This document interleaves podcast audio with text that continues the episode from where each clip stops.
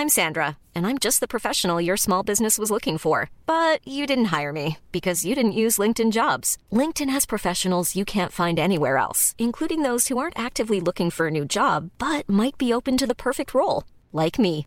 In a given month, over 70% of LinkedIn users don't visit other leading job sites. So if you're not looking on LinkedIn, you'll miss out on great candidates like Sandra. Start hiring professionals like a professional. Post your free job on linkedin.com/people today.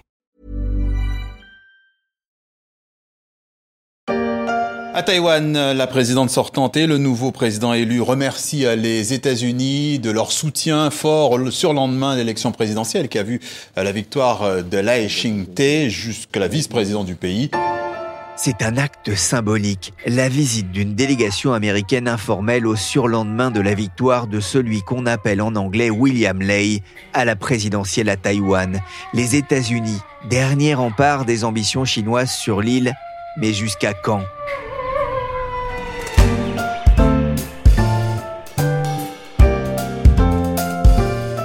Je suis Pierrick Fay, vous écoutez La Story, le podcast d'actualité des échos. Double émission aujourd'hui consacrée aux leçons des élections à Taïwan. Pour ce second épisode, je reçois Mathieu Duchâtel de l'Institut Montaigne.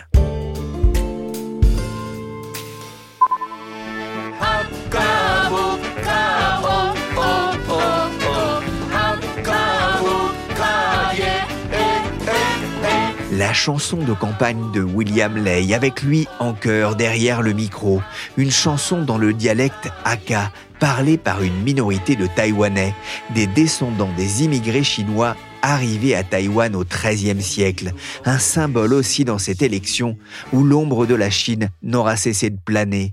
Quel impact aura la victoire de William Lay dans les relations avec la Chine dans la région? Pour en parler, j'ai appelé Mathieu Duchâtel, directeur des études internationales à l'Institut Montaigne. Bonjour Mathieu. Bonjour Pierrick. D'abord, comment interprétez-vous ce résultat et la victoire de William Lay alors, je crois que le terme clé, c'est euh, défense du statu quo. Hein. On a vraiment dans l'électorat taïwanais une convergence sur ce sujet central qui est la défense du statu quo tel qu'il est compris à Taïwan, c'est-à-dire la survie à Taïwan d'un État de fait souverain, dont la souveraineté n'est pas reconnue, mais de fait qui exerce une souveraineté effective, et puis aussi d'un système démocratique et d'une société ouverte. Ça, je pense que c'est le message général. Après, le message particulier, on a une élection où les deux principaux partis qui s'affrontent depuis qu'il y a une élection présidentielle au suffrage universel direct, c'est-à-dire depuis 1996, le Parti démocrate progressiste et le KMT, qui ont euh, mobilisé leur propre camp et qui se sont euh, recentrés sur leurs fidèles. Et le Parti démocrate progressiste du vainqueur, Lai William Lai, a plus de fidèles aujourd'hui que le KMT. L'électorat structurel du Parti démocrate progressiste est autour de 38-42%. Ils ont gagné avec 40%. L'électorat structurel du KMT est lui euh, un petit peu en, voie descendante. Ils sont autour de 35. Ça fait une différence d'un million de voix entre les deux. Ce qui est assez faible. Vous parlez de statu quo, ça veut dire que les Taïwanais ne parlent pas et ne sont pas forcément favorables à, à l'indépendance proprement dite? Alors il y a eu beaucoup de couvertures médiatiques qui qualifiaient le président élu, William Lai, de candidat pro-indépendance et je crois que cette terminologie est assez excessive dans son cas. Alors, quelles que soient ses croyances personnelles, et les Chinois en particulier, de l'autre côté du détroit, l'accusent, le suspectent d'avoir une vision de Taïwan comme un État indépendant à l'avenir, d'avoir une idéologie pro-indépendance, en raison de commentaires qu'il a prononcés dans le passé quand il s'est appelé lui-même un travailleur pragmatique au service de l'indépendance de Taïwan. Mais la réalité, c'est que la plateforme sur laquelle il a été élu et la plateforme pour laquelle il a un mandat démocratique, c'est avant tout une plateforme de défense du statu quo. Donc on ne doit pas du tout s'attendre de la part de Taïwan à une politique qui va aller dans le sens d'une déclaration d'indépendance. Après, derrière ça, il y a la question de l'identité nationale et elle est vécue de manière très différente des deux côtés du détroit. La Chine accuse ce parti au pouvoir de mener des politiques de décinisation par l'éducation nationale, de faire monter l'identité nationale taïwanaise et de faire baisser l'identité nationale chinoise À Taïwan, c'est un sujet vraiment compliqué parce qu'il y a aussi à Taïwan des mouvements sociaux de long terme. Hein. il y a eu 50 ans de colonisation japonaise, 30, 40 ans de, de terreur blanche sous le Kuomintang, jamais de gouvernance de la République populaire de Chine. Donc le Parti démocrate progressiste surfe sur, euh, disons, des mouvements sociaux qui ont toujours été séparés du continent chinois, donc qui se ressentent assez différents finalement. Pour qu'on comprenne bien, quelle est l'origine justement de, la population de Taïwan? Elle est en grande partie euh, d'origine chinoise, même si dans certains cas ça remonte à, plusieurs siècles Alors à l'origine des origines, il y avait un peuplement austronésien à Taïwan, et il y a encore d'ailleurs une population aborigène qui représente euh, moins de 3% de la population, mais qui par exemple au UN législatif, au Parlement taïwanais, a six sièges sur 113 qui lui sont réservés, donc euh, les tribus aborigènes votent spécifiquement. Et puis ensuite, avec la colonisation néerlandaise, il y a eu des mouvements de population chinoise du continent vers Taïwan. Et en gros, on peut distinguer euh, véritablement deux grandes vagues de peuplement chinois. D'abord, c'est les vagues qui précèdent 1945, donc la rétrocession de Taïwan, enfin la fin de la guerre du Pacifique, la défaite du Japon, la victoire de la République de Chine et l'entrée de Taïwan dans la République de Chine. Avant ça, les vagues de peuplement du sud de la Chine, de la province du Fujian, les Hakka de la province du Canton, sont ceux qui aujourd'hui sont nommés les Taïwanais de souche, qui sont des populations chinoises Han. Avec Chiang Kai-shek, ce qu'on appelle aujourd'hui les continentaux, qui viennent de l'ensemble de la Chine, qui représentent l'armée de Chiang Kai-shek et autour d'eux les populations continentales, viennent de vraiment l'ensemble du territoire chinois, sont aussi des populations Han, mais il y a dans le jeu politique taïwanais une opposition entre les continentaux de Chiang Kai-shek et les Chinois Han, qu'on appelle souvent les Taïwanais, qui sont venus avant.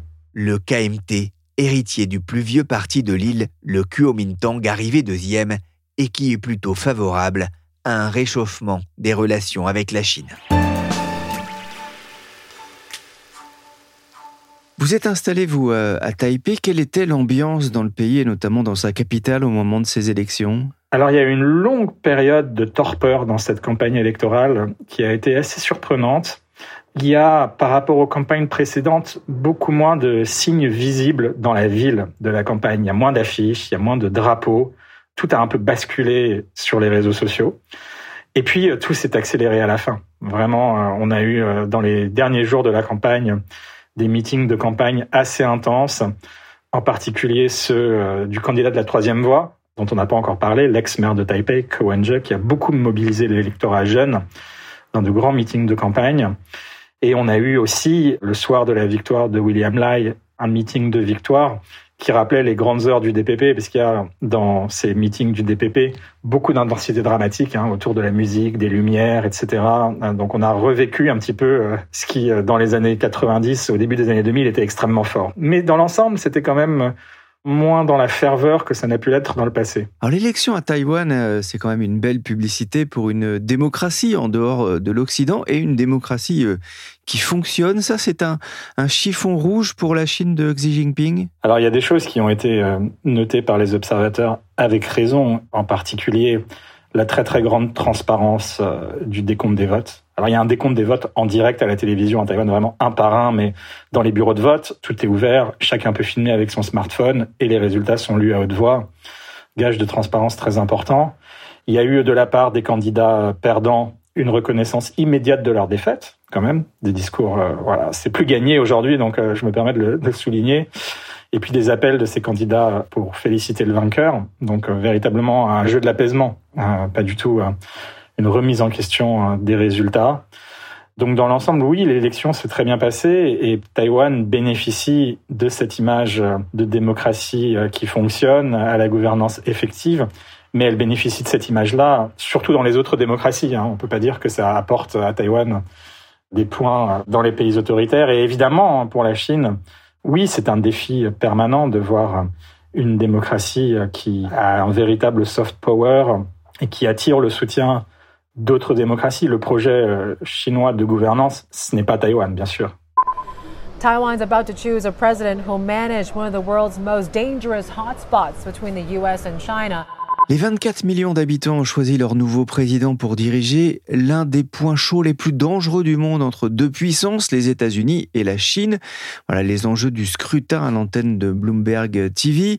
L'avenir de Taïwan importe aussi pour les États-Unis. De ce point de vue, les élections américaines de fin d'année seront aussi importantes pour Taipei? Alors je pense qu'elles seront absolument décisives, vraiment. Et qu'on est dans une configuration presque inédite parce que du côté euh, des démocrates, on a une vraie clarté de la ligne Biden aujourd'hui. On a une crédibilité de la posture de dissuasion de l'administration démocrate vis-à-vis de la Chine. Et puis on a sans doute euh, entre Biden et Xi Jinping une forme de modus vivendi euh, du sommet de San Francisco de novembre dernier, où ils se sont entendus pour que la question de Taïwan ne déraille pas complètement leur, leur relation. Ça, c'est pour avant l'élection. Mais en gros, du côté démocrate, on sait à quoi s'attendre. Du côté républicain, c'est pas du tout le cas. Parce que dans le cas d'une victoire de Donald Trump, on a deux possibilités. C'est-à-dire qu'on n'a pas de, de, clarté des signaux. La première administration Trump a laissé un excellent souvenir à Taïwan. Vraiment excellent.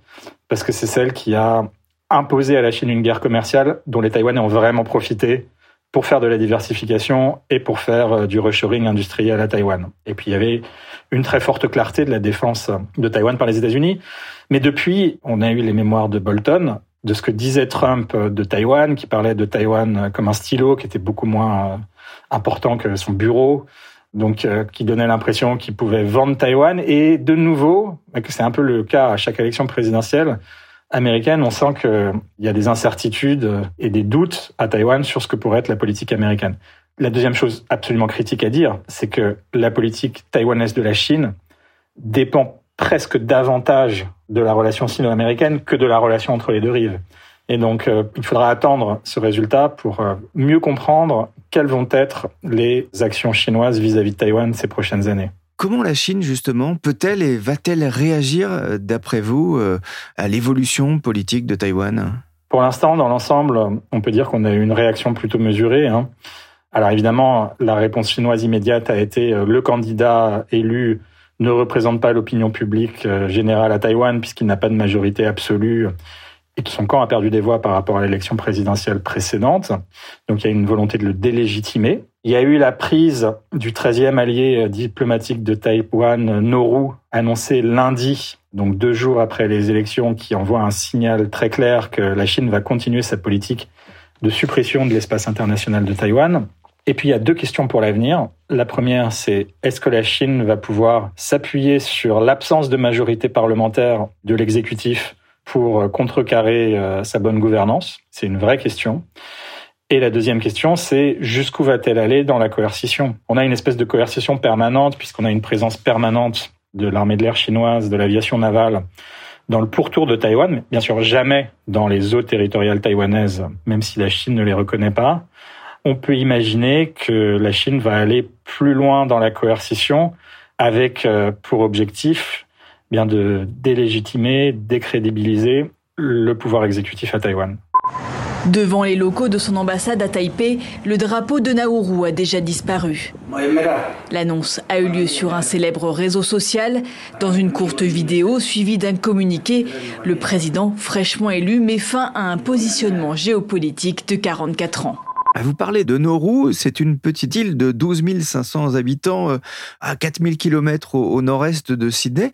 En quoi est-ce que cette défection est, importante euh, justement pour la Chine? Alors, euh, il y a de la part de la Chine depuis plusieurs années maintenant la volonté de complètement éliminer les pays qui aujourd'hui reconnaissent encore la République de Chine à Taïwan. Il n'en reste plus que 12 après Nauru. Taïwan en a perdu 8 sous la présidence de Tsai Ing-wen.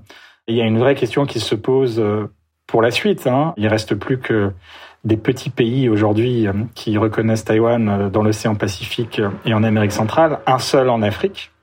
Est-ce que la Chine va réussir à tous les gagner? Et puis il reste aussi le Vatican, dernier pays en Europe à reconnaître la République de Chine à Taïwan.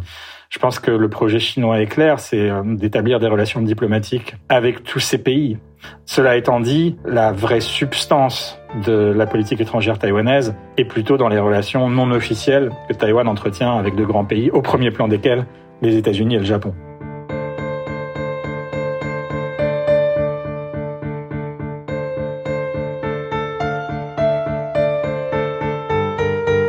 Le statu quo, ça me fait penser évidemment à ce célèbre morceau You're in the Army Now. Pour gagner la paix, il faut préparer la guerre. Le risque de conflit n'est pas nul dans le détroit de Taïwan, mais on l'a bien compris, hein, c'est pas votre scénario principal. Pour vous, la Chine travaille sur deux options un isolement de Taïwan et une érosion de ce statu quo en pesant méthodiquement sur la capacité de résistance de la société taïwanaise, sur les forces morales de l'armée, sur l'esprit de défense des dirigeants politiques et sur la résilience de la société.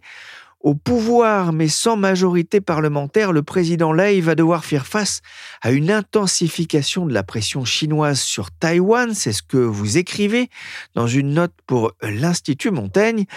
Mathieu Duchâtel, la pression militaire chinoise contre l'île atteint des proportions inédites depuis 2019. Taïwan se prépare-t-il au pire? Oui, alors euh, le budget de la défense taïwanais a finalement augmenté euh, sous les années de la présidence de Tsai Ing-wen pour atteindre aujourd'hui 19 euh, milliards de dollars. Alors c'est bien sûr moins de 10 fois moins le budget militaire chinois, mais il y a un effort qui est mis en œuvre et Taïwan espère atteindre 3% du PIB dans les prochaines années.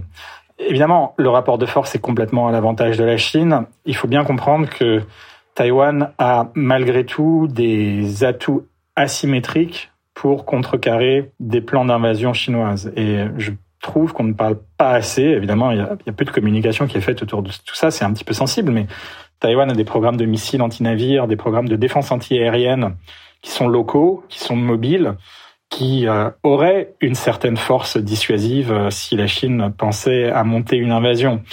Et puis bien sûr, il y a aussi le sujet de l'esprit de défense, de la résilience de la société taïwanaise, qui est un sujet vraiment euh, sensible politiquement à Taïwan. On sent bien que le gouvernement sortant a voulu avancer sur ce sujet en préparant les esprits à devenir plus résistants, mais avec une très très grande prudence parce que évidemment l'opposition s'en saisit pour accuser le parti au pouvoir d'être va en guerre, de faire prendre des risques à Taïwan, et puis euh, aussi pour ne pas démoraliser la population. Donc on sent bien les hésitations de l'exécutif taïwanais sur ce sujet. Merci Mathieu Duchâtel, directeur des études internationales à l'Institut Montaigne et spécialiste de l'Asie. Vous pouvez retrouver sur votre plateforme de téléchargement et de streaming préférée mon entretien dans la story avec Frédéric Schaeffer, correspondant des échos à Pékin. Il a notamment passé quelques jours à Kinmen, île taïwanaise tout proche de la Chine. Cet épisode a été réalisé par Willy Gann, chargé de production et d'édition Michel Varnet.